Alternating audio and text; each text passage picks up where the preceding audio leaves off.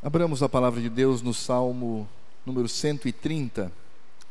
Salmo número 130. Hoje será o nosso texto principal. Eu vou pedir encarecidamente para que agora, nesse momento, você não saia do auditório, a não ser que seja por uma brutal necessidade. Não saia para beber água, para, sei lá, ir lá fora, não converse, mas agora preste atenção naquilo que será dito nas Escrituras. Eu rogo para que você não saia, porque quando uma pessoa sai, a não ser, obviamente, por um motivo é, imperativo, claro, que precisa sair. Mas quando a pessoa sai, ela quebra a atenção dos demais, os demais olham e fica uma situação difícil tanto para quem sai, como para quem prega, como para quem está ouvindo. Então, a não ser por um motivo muito forte, que você não saia, não converse, mas que você esteja agora atento ao que as Escrituras é, hão de nos falar. Salmo número 130, Cântico de Romagem.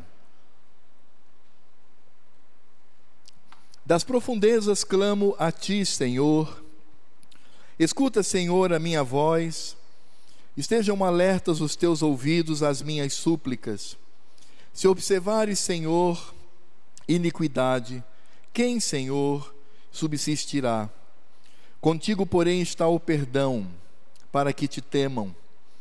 Aguardo o Senhor, a minha alma o aguarda, eu espero na Sua palavra.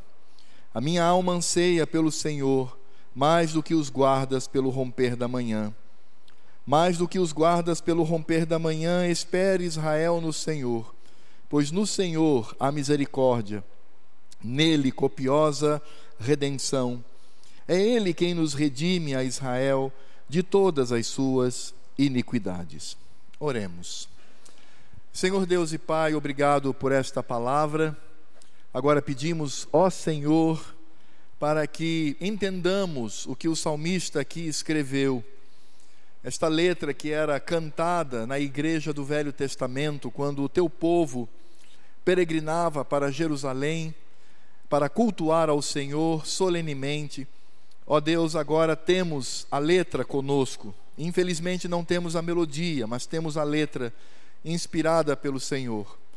E agora, ó Pai, pedimos para que o Senhor nos alimente de Cristo, nos alimente do Evangelho, nos alimente da tua palavra, e que não apenas saibamos, mas que também vivamos esta palavra para a tua glória. Este é o nosso desejo, e é isto que nós pedimos, em nome de Jesus. Amém. Nós estamos aqui tratando sobre os chamados salmos de romagem. Já estamos bem informados que estes salmos, que vai ah, do 120 até o 134, era um pequeno inário dentro do inário do Senhor em que o povo utilizava para cantar no momento em que saíam de suas respectivas casas e iam para Jerusalém para uma das três festas anuais ou pelo menos um dos três momentos que deveriam obrigatoriamente ir. E eles então cantavam estes salmos, onde esses salmos, todos eles, apresentam sempre uma oração do, para o Senhor, no sentido em que Deus, Ele é aquele que cuida de nós e nós temos uma vida diante dele. Portanto, fala da experiência humana. Os salmos eles falam dessa pujança a pujança do nosso coração, no sentido em que devemos viver diante do Senhor. E o Salmo 130 faz parte então destes salmos de romagem, mas há uma curiosidade também, é que o Salmo número 130, ele também faz parte daquilo que ficou conhecido como os sete salmos penitenciais, que são aqueles salmos de penitência, o salmo em que há uma confissão de pecado.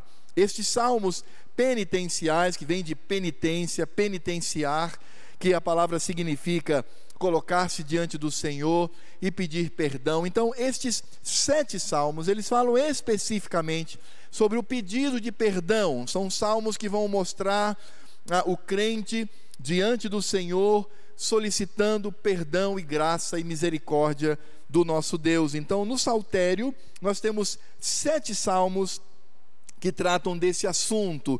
São salmos de confissão de pecado. É o salmo número 6, o salmo número 32, o salmo número 51, o 102, o 130, que nós estamos agora lendo, e o 143. Então, estes sete salmos, eles possuem como tema a, o pedido de perdão do pecado, e ali traz vários contextos, mas o sentido é o mesmo: pedir perdão ao Senhor, pedindo a graça e a misericórdia de Deus. Então, este salmo, salmo número 130, pela sua própria estrutura, é um salmo penitencial, além de ser um salmo de romagem, um salmo utilizado pelos crentes no Velho Testamento para ser cantado no momento em que saíam de suas casas para Jerusalém, para o templo, quando iam cultuar ao Senhor. É importante também afirmar que o Salmo número 130 é um dos prediletos dos nossos pais da antiguidade. Por exemplo, Agostinho, ele celebrava este salmo dizendo que era como uma coroa, falando da graça e da misericórdia do Senhor. Lutero dizia que este salmo era a inspiração do próprio apóstolo Paulo quando ele escreve sobre a redenção do pecado. Calvino dizia que este salmo era um de seus prediletos, porque demonstrava a posição do homem e a posição de Deus, e, sobretudo, na majestade do Senhor, apresentava a sua misericórdia. Os nossos pais puritanos, de quem somos seguidores diretos, somos confessionais e os nossos símbolos de fé são de Westminster, os nossos símbolos de fé são puritanos, então nós somos puritanos também. E os nossos pais puritanos no passado, eles também celebravam este salmo. Para que os irmãos tenham uma ideia, o que, foi, o que fora chamado de o príncipe dos pregadores, John Owen, ele escreveu é, é, é, cerca de 300 páginas de um comentário só deste salmo. Então, a partir do Salmo 130, ele escreve uma, uma, uma obra gigantesca, falando então do Senhor, do homem, do pecado e do perdão. Então, este salmo é um salmo bastante conhecido dos antigos, talvez hoje não seja tão conhecido da nossa parte, mas ele era um salmo muito apreciado pelos nossos antepassados, pelos nossos pais no passado. E sem dúvida nenhuma, esse salmo ele também aparece direto e indiretamente em outras citações das escrituras. Portanto, o Salmo 130 é um salmo que se tornou famoso pelo seu conteúdo. E esse salmo então demonstra uma oração individual. Nós não podemos afirmar que o Salmo 130 é a oração de uma nação ou da igreja como um todo, até porque, ao final, temos uma palavra de encorajamento à igreja, ao povo de Israel. Portanto, é a oração de alguém. Nós não sabemos quem é, não sabemos o contexto, não sabemos qual o pecado cometido, como estava essa pessoa, em que situação ele se encontrava, mas nós podemos afirmar claramente: o que temos aqui é a oração individual de alguém que pede perdão ao Senhor. Por isso, esse salmo número 130, ele vai mostrar de forma dramática, vai mostrar de forma pujante a diferença entre o pecador e o Senhor Deus. Ele vai mostrar claramente a posição de cada um. Quem é o pecador e quem é o Senhor. Portanto, esse salmo ele é um antídoto contra qualquer orgulho humano, contra qualquer um que se imagina como alguém merecedor de algo diante do Senhor, ou alguém que se coloca acima dos seus irmãos, achando que ele tem uma vida mais pura, uma vida mais exemplar. Esse salmo vai mostrar claramente esse contraste entre o aquele que pede perdão e o Senhor Deus como o perdoador. E a estrutura desse salmo é uma estrutura muito simples. A estrutura do salmo mostra, em primeiro lugar, uma súplica, depois nós vamos encontrar o caráter divino, ou seja, Deus. Então nós encontramos o homem, o suplicante, depois encontramos o caráter divino, então encontramos o Senhor Deus. Depois vai mostrar o relacionamento entre Deus e este suplicante, a confiança, e depois então este homem que ora, ele se volta para Israel, se volta para a igreja e traz uma palavra de motivação dizendo como a igreja deveria olhar para Deus no momento de perdão e no momento de misericórdia. Portanto, esse salmo fala sobre isto. É um salmo que trata ah, do sentimento de alguém que de fato está arrependido do seu pecado e ele então pede perdão ao Senhor. Então vamos lá olhar para esse salmo de forma mais detalhada. Então a primeira parte desse salmo ele vai trazer o que nós poderíamos chamar de a súplica é, é, de alguém que está em desespero ou aflito, melhor dizendo. Alguém que está com o coração afligido, a súplica de alguém que está aflito diante do Senhor, e isso nós encontramos nos versos 1 e 2 que diz assim: das profundezas clamo a ti, Javé. Escuta, Senhor, a minha voz. Estejam alertos os teus ouvidos às minhas súplicas. Vejam que a primeira frase deste salmo já poderia ser colocado como o título desse salmo: Das profundezas clamo a ti, Senhor. E aí nós vamos perceber então que nesse sentido, este salmo ele está mostrando que uma pessoa que cometeu o pecado e esse pecado não foi resolvido, e essa pessoa ela precisa então resolver essa questão com o Senhor. E essa pessoa, por causa do seu pecado, ela está triste, abatida, ela está esmagada pelo seu próprio pecado e as consequências do pecado. Nós vamos perceber claramente que aqui a palavra de Deus mostra que não cabe nenhuma posição daquilo que estamos acostumados a ouvir, a famosa frase: ajuda-te a ti mesmo. A psicologia moderna, ela utiliza esse expediente. Você precisa se ajudar. Você precisa cooperar consigo mesmo. Para que você saia dessa depressão, desse, dessa, dessa cova profunda, você precisa reagir. Ou então, como diz a chamada sabedoria popular, quando uma pessoa ela está nessa situação, ela está abatida, ela está no fundo do poço por causa do seu pecado, outras pessoas dizem: Olha, levanta, sacode a poeira, seja feliz, caminha, sacode isso do seu corpo, você tem que ser feliz. Interessante que esse salmo vai contrariar essas teorias que vêm do mundo. As Escrituras não dizem em momento nenhum: ajuda-te a ti mesmo, age, reage, vamos lá. Ou então não diz: levanta, seja feliz, você que está acabrunhado aí, foi só um pecado, mas continua a tua jornada. Não. Mas o que nós vamos encontrar aqui é que das profundezas ele clama ao Senhor. E é interessante porque, nesse sentido, ele sabe que há uma culpa no seu coração, há um pecado no seu coração. E meus irmãos, muitas vezes nós somos levados a, a, uma, a uma situação de esmagamento pessoal. Nós somos levados a uma situação de, de penúria por causa do pecado. E por vezes não queremos enxergar isto. E nós achamos que isso acontece porque há uma pressão sobre nós, talvez da igreja, da liderança, dos pais, dos amigos, dos irmãos. Mas na verdade, quando nós encontramos esta atitude do coração em reconhecer o seu pecado, isto vai de fato fazer com que a pessoa ela vá para o fundo do poço, porque é exatamente isso que o pecado faz na vida da pessoa. O pecado, ele nos arrasta para o lamaçal. O pecado nos arrasta para aquilo que vai trazer sofrimento sobre a nossa vida.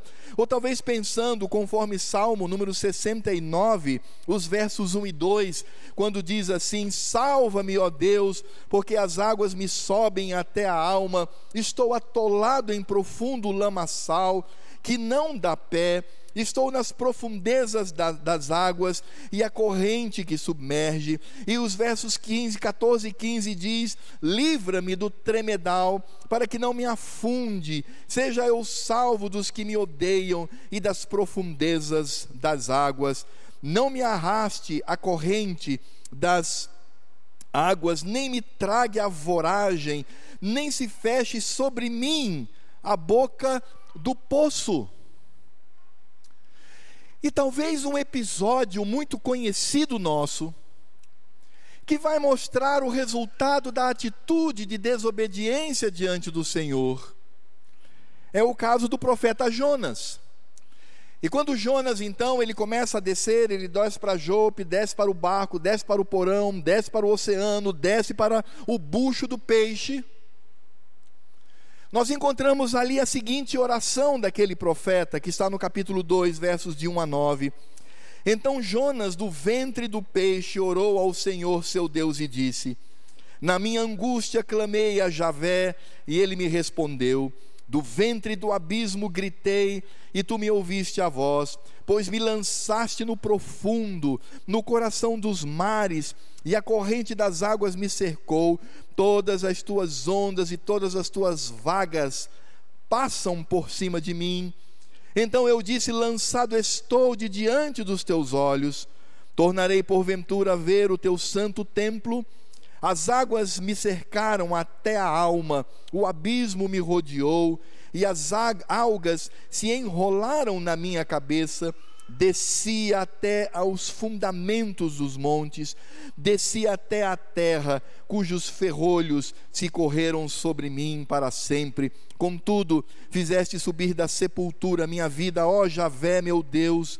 Quando dentro de mim desfalecia minha alma, eu me lembrei do Senhor, me lembrei de Javé, e subiu a ti a minha oração no teu santo templo. Os que se entregam à idolatria vã abandonam aquele que lhes é misericordioso, mas com a voz do agradecimento eu te oferecerei sacrifício, o que votei pagarei ao Senhor pertence a salvação. Este é o significado de das profundezas clamo a ti, Senhor. E o que nós vamos entender aqui é que este salmista que ora, ele está demonstrando uma gigantesca distância entre ele e o Senhor Deus. Porque quanto mais nós nos afastamos do Senhor, Quanto mais o pecado nos tira da presença do Senhor, mais profundo nós vamos. E a, as escrituras elas dão a imagem de um lamaçal, de um lugar imundo, onde não tem pé, e eu começo a afundar, e eu não consigo mais respirar, eu não vejo mais nada, e eu estou cada vez mais distante do meu Deus.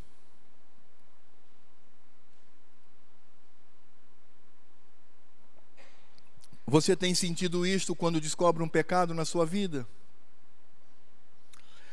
Porque a situação é esta, às vezes nós não queremos enxergar, mas essa é a situação de alguém que está longe de Deus.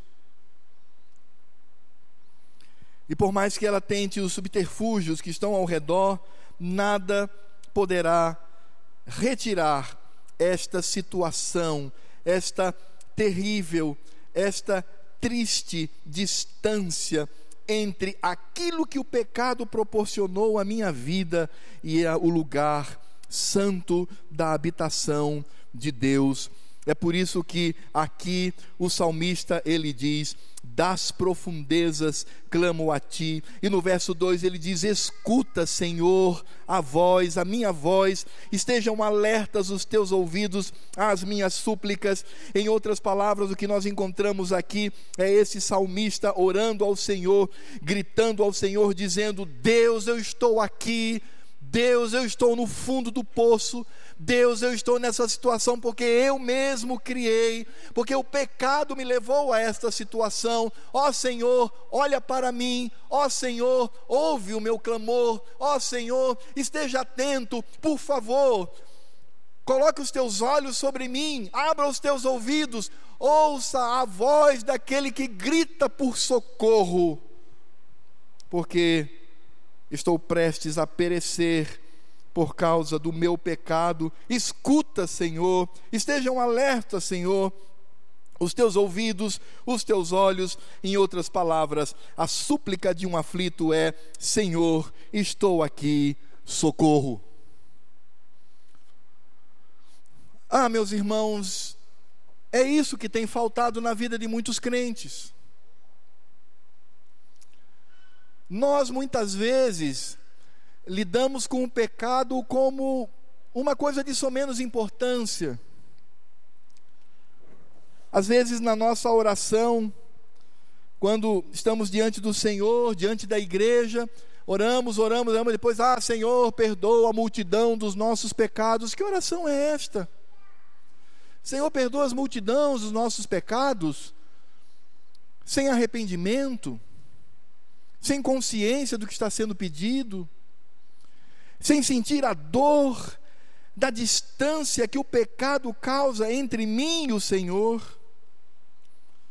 É por isso que esse salmo nos ensina a tratar como deve ser tratada, tratado o meu coração e a minha mente diante do Senhor então eu não devo dizer, ah, Senhor, perdoa a multidão dos meus pecados. Ah, Senhor, com os perdão dos meus pecados. Isso é, sabe, é, precisamos refletir sobre isto.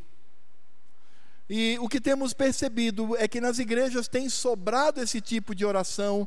E como tem faltado alguém que diz: Das profundezas clamo a ti, Senhor, escuta, Senhor, a minha voz, e sejam alertas os teus ouvidos às minhas súplicas, ó Senhor, socorro eu pequei, estou distante do Senhor, eu preciso de Ti. Olha para mim, Pai, e ajuda-me.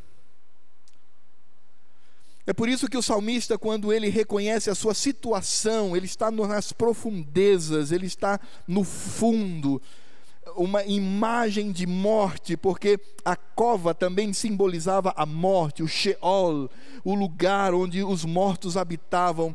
Ele então, ao olhar para o Senhor e fazer a sua súplica como um aflito, ele começa agora a reconhecer o caráter divino diante do seu pecado. Versos 3 e 4 dizem assim, dizem assim: Se observares, Senhor, a iniquidade, quem, Senhor, subsistirá? Que frase, que oração ele não reivindica, ele, sabe, ele não, não discute com o Senhor Deus. Ele diz: Ah, Senhor, eu estou assim, mas também os irmãos, mas também a minha família, mas também o meu cônjuge. Ele não diz isso. Ao olhar para o caráter do Senhor, ele não começa também dizendo: Ah, Senhor, tu deves perdoar os meus pecados, porque tu és um Deus de misericórdia. Não, ele não começa assim. Ele começa apontando para a justiça de Deus. Veja que oração sincera de alguém que de fato está buscando o perdão do Senhor.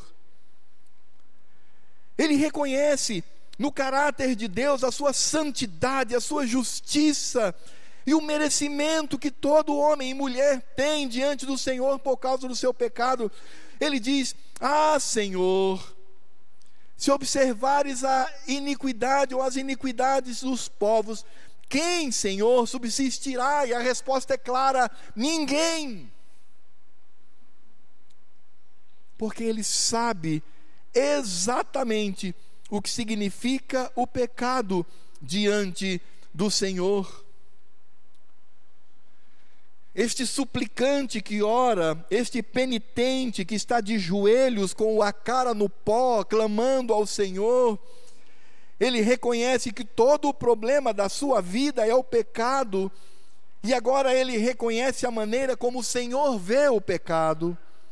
E aí devemos nos lembrar daquilo que diz o Salmo número 5, dos versos 4 a 6, quando diz, preste atenção no que diz o Salmo 5, de 4 a 6 pois tu não és Deus que se agrade com a iniquidade, e contigo não subsiste o mal. Os arrogantes não permanecerão à tua vista, odeias a todos os que praticam a iniquidade. Essa, essa frase é forte. Já viu a famosa teologia de fundo de quintal? Deus odeia o pecado, mas ama o pecador que está pecando? Interessante, porque o Salmo número 5, ele diz: Odeias a todos os que praticam a iniquidade, tu destróis os que proferem mentira. Javé abomina ao sanguinário e ao fraudulento. Interessante porque o orante, aquele que ora, o penitente do Salmo 130, ele sabe disso. Ele não pede perdão por um pecado onde não há arrependimento. Há só um reconhecimento mental. Às vezes nós temos um reconhecimento intelectual, não é verdade? Ah, o que eu fiz é errado. Então, Senhor, me perdoa. É intelectual. Não demonstra de fato a vida e o desejo que eu tenho de estar com o meu Senhor. Por isso o salmista está dizendo: Das profundezas clamo a ti, Senhor, escuta, esteja um alerta, porque, Senhor, se observares as iniquidades, quem há de subsistir? Quem vai sobreviver? Ninguém. Os arrogantes, os pecadores, os iníquos, todos são destruídos pela tua santidade. É por isso que o salmista, ele reconhece a forma como Deus vê o pecado Daí a sua profunda aflição. É um homem crente que sabe que precisa voltar à comunhão com o Senhor. Por isso, ele percebe que o que de fato merece é a punição, é a justiça punitiva de Deus. Ele vai reconhecer isso. Não há nenhuma soberba não há nada no seu coração senão uma profunda angústia pelo seu pecado.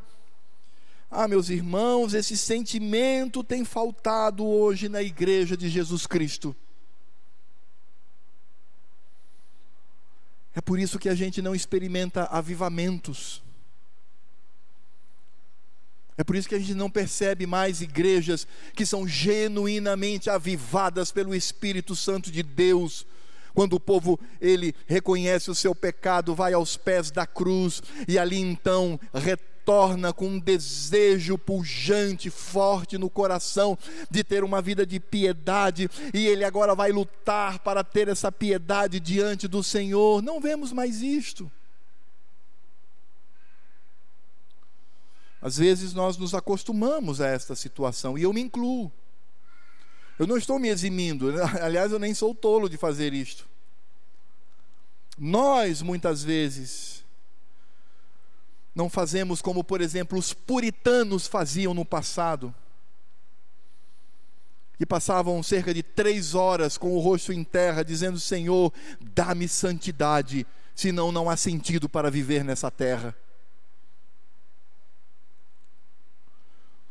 Ou como Billy Graham, ou Billy Graham, quando soube do seu amigo que foi surpreendido num motel com a sua secretária, ele entrou no quarto e depois de várias horas a família ficou assustada, bateu e abriu, ele estava de joelhos, suado, chorando. E eles ouviram então Billy Graham dizendo: Senhor, tem misericórdia da minha vida, não permita que sejam envergonhados por minha causa aqueles que te esperam, Senhor com lágrimas, com pranto e com choro. Está faltando muito choro no nosso meio, meus irmãos. Está faltando muito quebrantamento no nosso meio. Para que Deus seja glorificado. Por vezes trilhamos por duas linhas, ou a linha do legalismo, onde nós fazemos mecanicamente aquilo para benefício próprio, para que as pessoas vejam que eu sou um crentão, que eu sou alguém diferenciado, ou então o, a libertinagem, eu, eu, eu relativizo tudo que as Escrituras dizem, quando na verdade nós devemos dizer: Ó oh, Senhor, ouve a minha voz, santifica a minha vida, porque, Senhor, se olhares para a iniquidade, ninguém resiste. E é por isso que o penitente, quando ele fala sobre essas questões, nós vamos perceber claramente que ele está se colocando diante do Senhor, diante daquele que é merecedor e o salmista sabe que ele perdeu algo precioso na sua vida. Foi uma perda.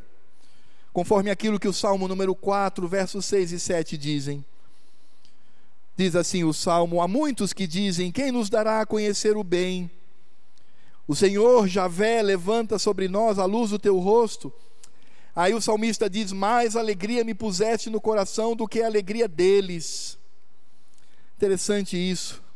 O salmista diz: Eu não sou como as pessoas do mundo, Senhor. A minha alegria é a comunhão contigo. E ele diz: Mais alegria me puseste no coração do que a alegria deles quando lhes há fartura de cereais e de vinho, quando são ricos, cheios de dinheiro, cheios de prestígio, cheios de fama, cheios de poder, cheios de tantas coisas. Ah, Senhor, não está aí a minha alegria. A minha alegria está em o Senhor levantar a luz do teu rosto sobre nós. Ou como o Salmo 32, 1 diz: Bem-aventurado aquele cuja iniquidade é perdoado e cujos pecados são encobertos Portanto, o que nós encontramos aqui neste irmão que ora é que ele reconhece que está distante do Senhor e nós precisamos fazer isto. É por isso que é, Tiago, quando escreve à igreja, ele diz assim: adúlteros, vocês são cínicos. Chore o seu pecado. Anseie por comunhão com o Senhor. Mas, meus amados, o salmista, ele não apenas reconhece a justiça de Deus e a situação que ele merece, porque ele merece ser morto pelo Senhor e ser lançado para as profundezas do inferno. Mas no verso 4 ele conhece que esse Deus também é um Deus de misericórdia. E ele diz assim no verso 4: Contigo, porém, está o perdão, para que te temam. Irmãos, esse, a beleza desse salmo está na estrutura simples da oração desse irmão e a maneira como ele constrói o seu argumento. Ele diz: Eu estou no fundo do poço, Senhor, eu reconheço. Eu reconheço que tu és justo e que de fato eu mereço a punição. Mas, ó Senhor, eu também reconheço que preciso temer o teu santo nome. E eu sei que devo temer o teu santo nome, porque contigo está o perdão. Ele reconhece que o perdão está com o Senhor. Aliás, quando nós olhamos para isso, vamos perceber que o perdão é um atributo comunicável de Deus, ou seja, é algo de Deus que é comunicado ao homem, onde os homens também podem exercer a mesma atitude. O perdão não está na estrutura religiosa, o perdão não está nas pessoas, por isso que é errado dizer libera perdão. Como é que você vai liberar perdão se não é seu? Mas é algo que vem do Senhor, é algo que é colocado no coração dos homens pelo exemplo e pela ação do Senhor, é, é, é, a imagem de Deus em nós, seres humanos. Ninguém libera perdão, nós liberamos pecado, mas nós perdoamos porque o Senhor é aquele que perdoa. E o salmista ele reconhece isto, ele reconhece claramente que o Senhor é a fonte do perdão, o Senhor é aquele que perdoa. E aí ele vai dizer: "E qual é a finalidade do perdão, Senhor? Quando o Senhor perdoa, e de fato o Senhor perdoa, eu pergunto: qual é a finalidade desse perdão? A resposta do salmista é: para que te temam. Parece-nos assim estranho, não é? Porque o salmista está pedindo para que o Senhor é, olhe para ele, o veja, está clamando pelo perdão do Senhor, mas ele diz assim: Senhor, eu quero ser perdoado para que eu tema a Ti. Não parece uma contradição? Porque ele poderia dizer: Ah, Senhor, me perdoa porque agora eu estou temendo ao Senhor, estou com medo do Senhor, para que eu não tenha mais medo. Não, mas ele diz assim: Senhor, o Senhor perdoa, o Senhor é a única fonte do perdão para que te temam. É por isso que o perdão do Senhor deve gerar em nós não a irreverência soberba. E meus irmãos, eu não quero generalizar, mas às vezes eu tenho a impressão de que certas orações que pedem perdão por, por pecado é uma irreverência diante do Senhor. É quase como que um, apertar um botão, o, o botão do piloto automático. É, pai, tu perdoas e pronto, eu sou crente, está aqui, apertei, agora vai perdoando. E nós não entendemos que isso deve gerar em nós um respeito profundo. Sabe por que o perdão do Senhor deve gerar o temor no coração do crente? Porque o crente deve ouvir a voz de Cristo. E qual é a voz de Cristo? Levaram para ele uma mulher pega em adultério. Disseram para ele: a lei diz que ela deve morrer. E Jesus então olhou para todos aqueles homens e disse assim: Quem não tiver pecado aqui, pode atirar a pedra. E as Escrituras dizem que o Senhor Jesus estava de bruço no chão escrevendo na areia. Que pena que o vento levou as palavras do Senhor escritas naquele lugar. E aí então todos começaram a se entreolhar, jogar as pedras, olhar um para o outro e foram saindo. Depois o Senhor Jesus foi àquela mulher e disse: Onde estão os teus acusadores? Ela disse: Se foram, Senhor. Onde estão os teus condenadores? Se foram, Senhor. Então nem eu te condeno. Você está livre. Você está perdoada dos seus pecados. Você não deve mais nada a ninguém, nem a homem nenhum, nem ao trono da glória de Deus. Você está livre. Aí o Senhor Jesus falou assim: agora vai, porque quem sabe você vai repetir esses pecados na tua vida, mas cada vez que você for repetindo, né, a gente vai perdoando. Então é assim, a vida é assim, minha filha. Foi isso que Jesus disse para ela? Qual foi a palavra doce cheia de misericórdia dita por Cristo foi: vá e para que te temam. O perdão está contigo, Senhor, para que te temam. Temor do Senhor aqui traz a ideia de uma vida de santidade, uma vida cheia de sabedoria, uma vida que anseia pelo Senhor. Irmãos, o temor, ele existe quando há um relacionamento com uma autoridade, seja qual for. Camarada está vendendo a droga ali, vira o carro com o giroscópio e a sirene. Aí ele abre o peito e fala: Pode vir, policial, não tenho medo, não. É assim que ele faz? Ele toma aquilo, pega o dinheiro, foge, foge, foge, joga a droga e sai correndo. Por quê? Porque ele teme. Ele está fazendo algo de errado. E vem a punição. Papai diz assim para o filho: não mexa nesse vaso. Aí você vai, desobedece o papai e a mamãe, mexe no vaso, o vaso cai e quebra. E aí você ouve chegando na garagem o carro do papai. Aí essa, você vai dizer assim: ai, que bom que o papai está chegando, eu quebrei o vaso, desobedeci a ele, ele vai ficar bravo comigo, que bom que o papai está chegando. Não! Você vai ficar, e agora o que, que eu vou fazer? Ai, Senhor, me leva. Ou leva o papai. Meus irmãos, alguns pregadores têm dito assim: olha, temor aqui não é medo, não, é respeito. Que conversa! É medo mesmo. Porque os filhos temem aos pais, embora os pais estejam dispostos a dar a sua vida por eles. Quando você tem o seu patrão lá, você sabe que deve temê-lo. Quando você está subordinado a alguém, deve existir o temor. E esse temor, o que, que esse temor faz? Esse temor faz com que eu procure andar conforme a alegria dessa autoridade. Temer ao Senhor é andar para a alegria e a glória do Senhor. Eu sou temente a Deus, eu me importo com o que Deus está pensando e olhando na minha vida. Eu não fico é, racionalizando nada, eu digo: Senhor, contigo está o perdão, o Senhor me perdoa, o Senhor é um Deus gracioso, por isso eu não posso baratear isso, mas eu preciso demonstrar temor do Senhor, sabedoria, andar próximo a ti. Por isso, quando o salmista diz que o temor surge no momento em que descobrimos que o Senhor Deus nos perdoa, é porque ele reconhece a nossa necessidade, sobretudo diante de quem somos e de quem Deus é. Eu acho que falta muito isso na nossa vida, irmãos. Conhecemos intelectualmente a nossa situação e a situação de Deus, mas na prática,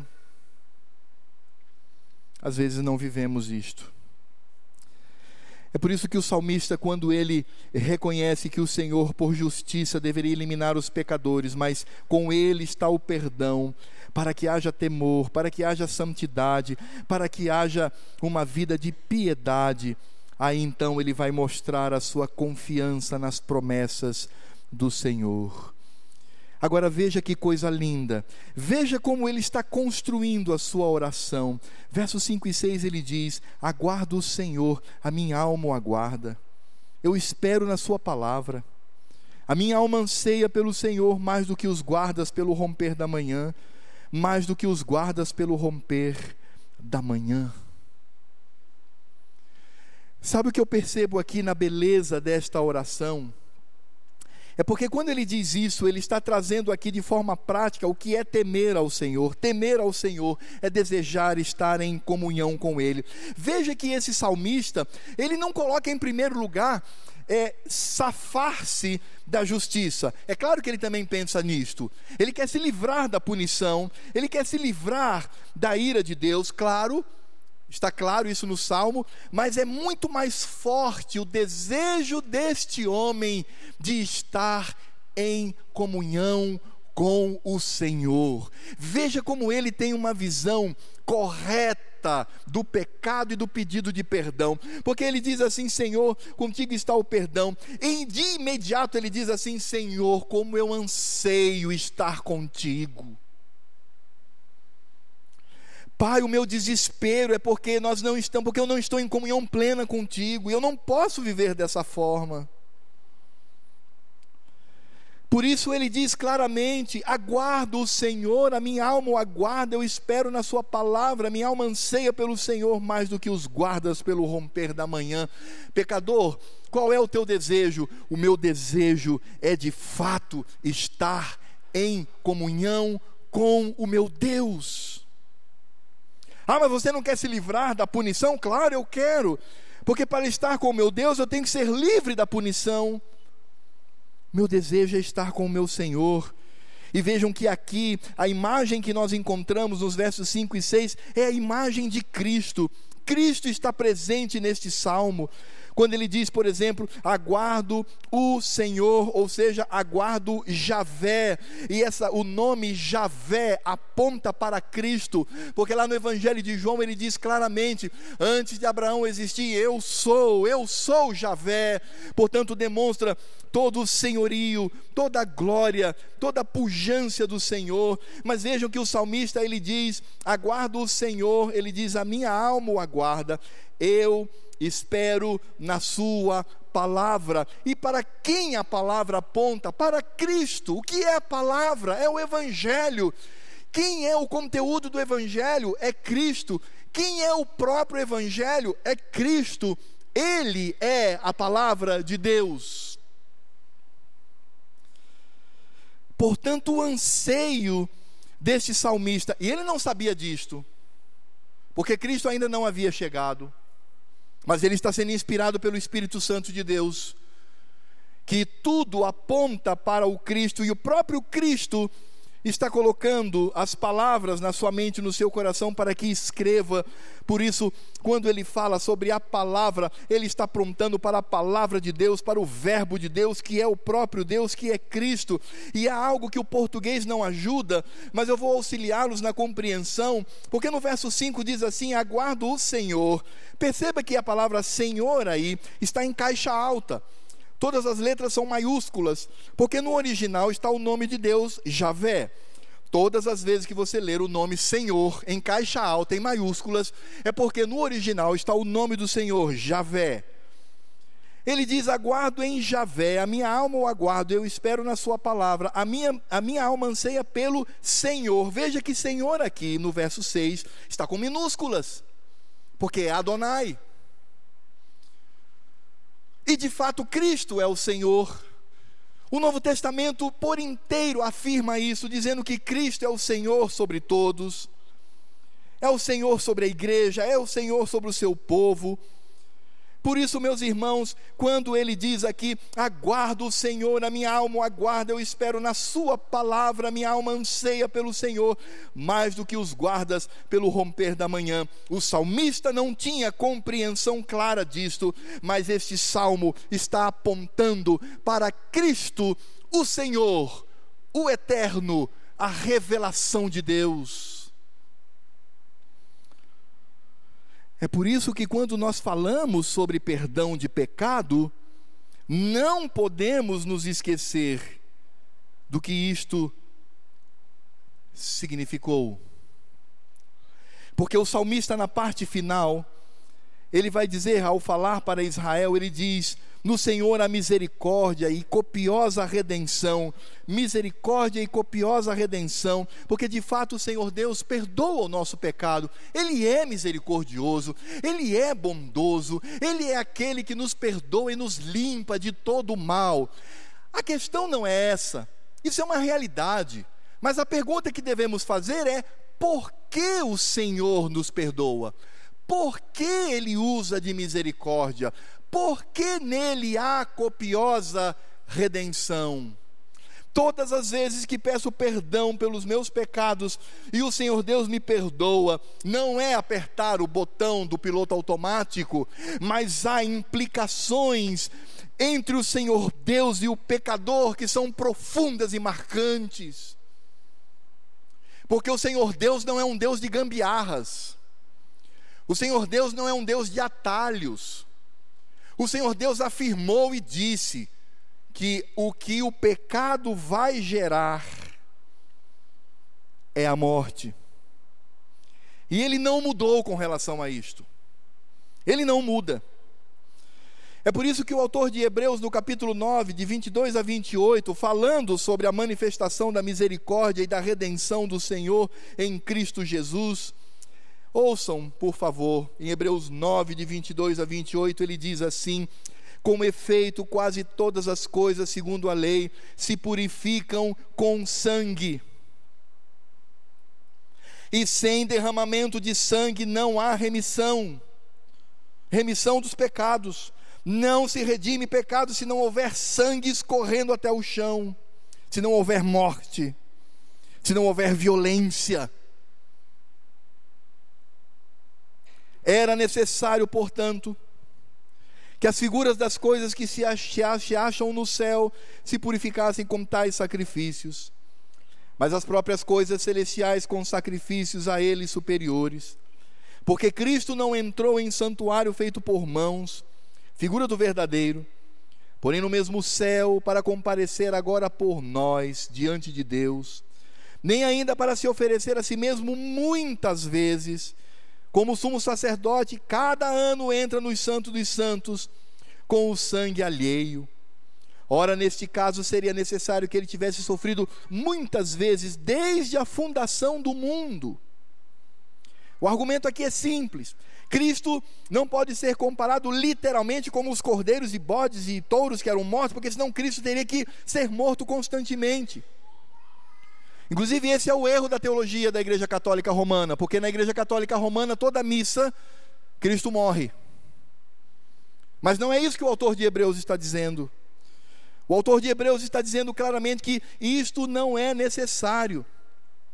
E ele continua dizendo: ora, nesse caso seria necessário que ele tivesse sofrido muitas vezes desde a fundação do mundo, agora, porém, ao se cumprirem os tempos, se manifestou uma vez por todas, para aniquilar pelo sacrifício de si mesmo o pecado, e assim como aos homens está ordenado morrerem uma só vez, vindo depois disso o juízo, assim também Cristo, tendo se oferecido uma vez para sempre para tirar os pecados de muitos, aparecerá segunda vez sem pecado aos que o aguardam para a salvação.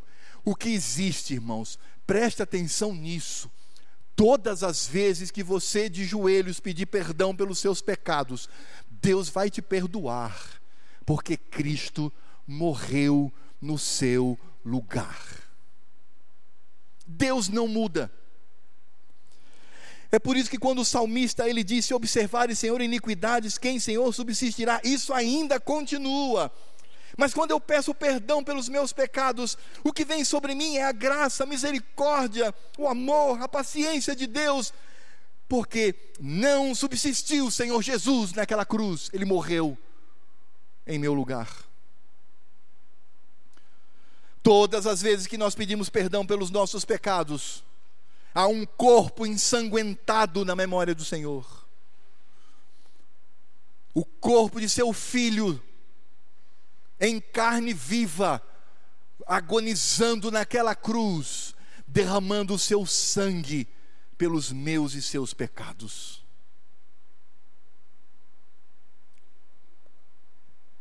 É por isso que a salvação não é de graça, mas custou, custou a morte do meu Senhor. Ela não é de graça. Aliás, nesse mundo nada é de graça. Alguém paga alguma coisa. Ah, tenho um almoço grátis. Não, alguém está pagando. Ah, eu tenho um ônibus de graça. Não, alguém está pagando. Ah, eu tenho uma casa, minha casa, minha vida de graça. Não, alguém está pagando. O mesmo princípio se dá no reino de Deus. A salvação é de graça, não custa nada. Que história é essa? A salvação custou muito cara, preço que você não pode pagar. E Cristo pagou em seu lugar. Por isso, quando nós observamos aquilo que o apóstolo Paulo em Romanos capítulo 6, de 22 a 23, quando diz: Agora, porém, libertados do pecado, transformados em servos de Deus, tende em vosso fruto para a santificação e por fim a vida eterna. E por que Paulo diz isto? Por que, que Paulo está falando de santificação? Por que, que Paulo fala de transformação? Porque ele diz: porque o salário do pecado é a morte. O salário do pecado é a morte, mas o dom gratuito de Deus é a vida eterna em Cristo Jesus, nosso Senhor. Meus irmãos, para que Deus seja misericordioso com você, para que Deus seja amoroso para com você, para que Ele traga sobre você copiosa redenção Cristo voluntariamente disse: Pai, eu tomo sobre mim as iniquidades deste homem e desta mulher. Ele não, há, não poderia subsistir, mas preserve o vivo, porque eu não irei subsistir. Tomarei sobre mim toda a cólera, todo o ódio, toda a ira de Deus contra o pecado, para que ele não experimente a cólera, a ira do Senhor, mas para que ele experimente o colo de um Pai amoroso. Meus irmãos, oh irmãos, é por isso que o perdão dos pecados gera temor na vida do crente, porque ele sabe quanto custou isso. Ele pode descansar diante do Senhor não há o que temer com relação à justiça de Deus, porque Deus lança sobre nós as suas misericórdias. Por isso, quando nós olhamos para o salmista, o anseio que ele tem é pela salvação e a comunhão com Deus, por isso ele usa a figura da sentinela. Ele diz: Eu anseio pelo Senhor, pelo Senhor na minha vida, por essa comunhão, por essa ação, por essa misericórdia, como a sentinela anseia pela vinda do sol. E a figura aqui é bem fácil de se compreender. O ambiente é de guerra, é o, é o, é o acampamento de um exército que está na guerra. Aí ele chega e fala assim: Yosef, Moshe e Yoshua, vocês vão ser os vigilantes. Você fica naquela posição, você vai ficar naquela outra posição, e você vai ficar naquela outra posição a noite toda. E aquelas sentinelas de pé, com a sua armadura, com a sua arma, dizendo que não vem uma flecha do inimigo, que não vem alguém sorrateiramente se arrastando pelo deverso e me degole, que eu não morra. Ah, Senhor, faz logo esse sol nascer, faz o dia surgir, Senhor, para que essas densas é, escuridões, escuridão seja retirado. Ó oh, Senhor, dá-me o sol da manhã. Agora, algo interessante é que a sentinela sabia que o sol iria nascer. Era uma certeza. Isso é que é lindo. Ele estava vivendo aquela angústia, aquela aflição naquela situação, mas ele sabia, daqui a algumas horas o sol vai aparecer fielmente no horizonte. A mesma coisa somos nós. Podemos estar no fundo do poço por causa do nosso pecado, mas o sol da justificação, da graça e da misericórdia do Senhor brilhará sobre mim e eu serei perdoado, porque o meu Senhor, o amado de minha alma, foi assassinado numa cruz em meu lugar. Por isso o sol vai nascer. E sempre que eu pedir perdão pelos meus pecados e confessá-los diante do Senhor, o sol vai nascer. As misericórdias do Senhor, que são a causa de não sermos consumidos, estarão sobre mim por causa de Cristo Jesus. A cova do pecado pode ser profunda e até o âmago da terra, mas eu terei comunhão com o meu Senhor, porque a sua misericórdia há de me alcançar naquele lugar, e eu, eu tenho tanta certeza disso, como alguém que espera pelo sol nascer no horizonte. É por isso que o salmista ele enche o seu coração dessa certeza. E agora ele fecha o seu, ele abre os seus olhos da sua oração, se coloca de pé, e ele agora traz uma palavra aos seus irmãos. Traz uma palavra para o povo do Senhor. Ele diz mais do que os guardas pelo romper da manhã, verso 7: Espere Israel no Senhor, porque pois no Senhor há misericórdia, nele copiosa redenção é Ele quem redime a Israel de todas as suas iniquidades. Em outras palavras, o que ele está dizendo é: ó oh, igreja, mantenha a sua esperança, porque no Senhor há perdão, no Senhor há redenção. Vocês vão de completar essa jornada, porque o Senhor é misericordioso porque não há poço profundo que ele não consiga introduzir o seu braço forte e nos tirar dali, com o braço de um pai amoroso que vai ao encontro do seu filho, atendendo a sua necessidade. Ele diz: Igreja, Israel, tenha esta certeza. É interessante porque o que, que acontece aqui? O que acontece é que o penitente, ele se torna um pregador. No momento em que ele tem a certeza de que o Senhor virá, e que o perdão virá, e a comunhão virá, e aquelas densas trevas serão retiradas da sua vida, nessa certeza, ele se levanta e se torna um pregador do Evangelho, ele se torna um pregador de Cristo, ele se torna um pregador para os seus próprios irmãos, dizendo: confiem, esperem no Senhor ele possui misericórdia e copiosa redenção.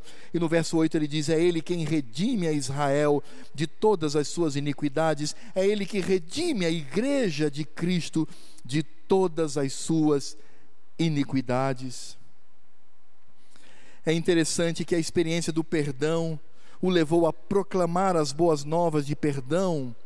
Ele não se tornou juiz, mas incentivador da santidade alheia Ele, perdoado pelo seu pecado, tendo comunhão, ele não subiu num pedestal apontando para quem quer que seja, você é pecador miserável, pecador miserável, você é pecador miserável, não, mas ele sobe num pedestal não para a sua própria glória, mas para destacar a sua pregação e diz: povo de Deus, vocês não precisam ficar no fundo do poço.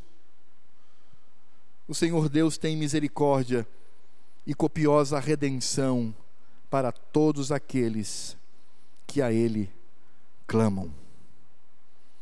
Clamou ao Senhor, é perdoado. Orou ao Senhor por perdão de pecados, é perdoado. O Senhor é rico em misericórdia. Paulo, por isso que Paulo diz: onde o pecado, onde a quantidade do pecado chegava aos extremos, a graça do Senhor arrasou com tudo. Se o pecado preenche esse prédio, a graça de Deus preenche todo o planeta. Por isso, confie no Senhor. Quais são as aplicações desse salmo para a nossa vida? Bem simples, irmãos. Primeiro, nunca esqueça isto: o pecado te leva a uma cova profunda. Você pode nem sentir, mas o pecado vai levá-lo a uma cova cheia de lama profunda. Mas nós também precisamos compreender que não há profundidade neste mundo que o pecado possa cavar, que as misericórdias de Deus não alcancem. Onde você estiver, no mais profundo poço, as misericórdias do Senhor estarão lá para te resgatar e trazer novamente honra à sua vida de santidade. Em terceiro lugar, nós precisamos entender que o pecado precisa ser tratado com súplica e arrependimento. Evite, meu irmão, essa oração piloto automático. Evite isto. Não seja irreverente. Quando você pedir perdão por pecado, saiba que você tem que pedir perdão pelos seus pecados que você de fato cometeu, desejando ter comunhão com o Senhor. Em quarto lugar, não se esqueça que, muito mais do que nos livrar da punição, e de fato somos livres da punição, o nosso anseio maior deve ser a comunhão com Deus. Eu digo uma coisa para você: você, como crente, é alegre porque escapou do inferno ou você é um crente alegre porque está em comunhão com Deus? Essa é a diferença. Claro que escapar do inferno traz alegria ao coração, mas a alegria de estar com o Senhor deve ser maior. E é isso que nos move ao temor e à comunhão com o nosso Deus. Em quinto e último lugar, não esqueçamos de que o perdão, a misericórdia e a graça de Deus que nos abraçam fortemente custou a morte cruel do amado de nossa alma. Nunca esqueça isto. Todas as vezes que você pedir perdão pelos seus pecados, sempre diga: se observares, Senhor, iniquidade, quem, Senhor, subsistirá? Contigo, porém, está o perdão para que te temam. Por isso aguardo o Senhor, a minha alma o aguarda, eu espero na Sua palavra, a minha alma anseia pelo Senhor. Pastor Gessé, por favor.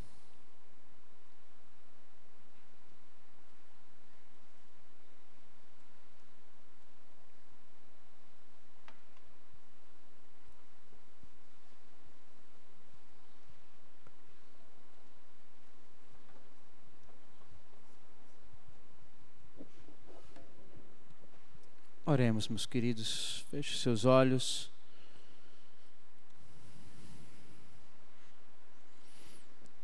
Feche seus olhos, oremos ao Senhor.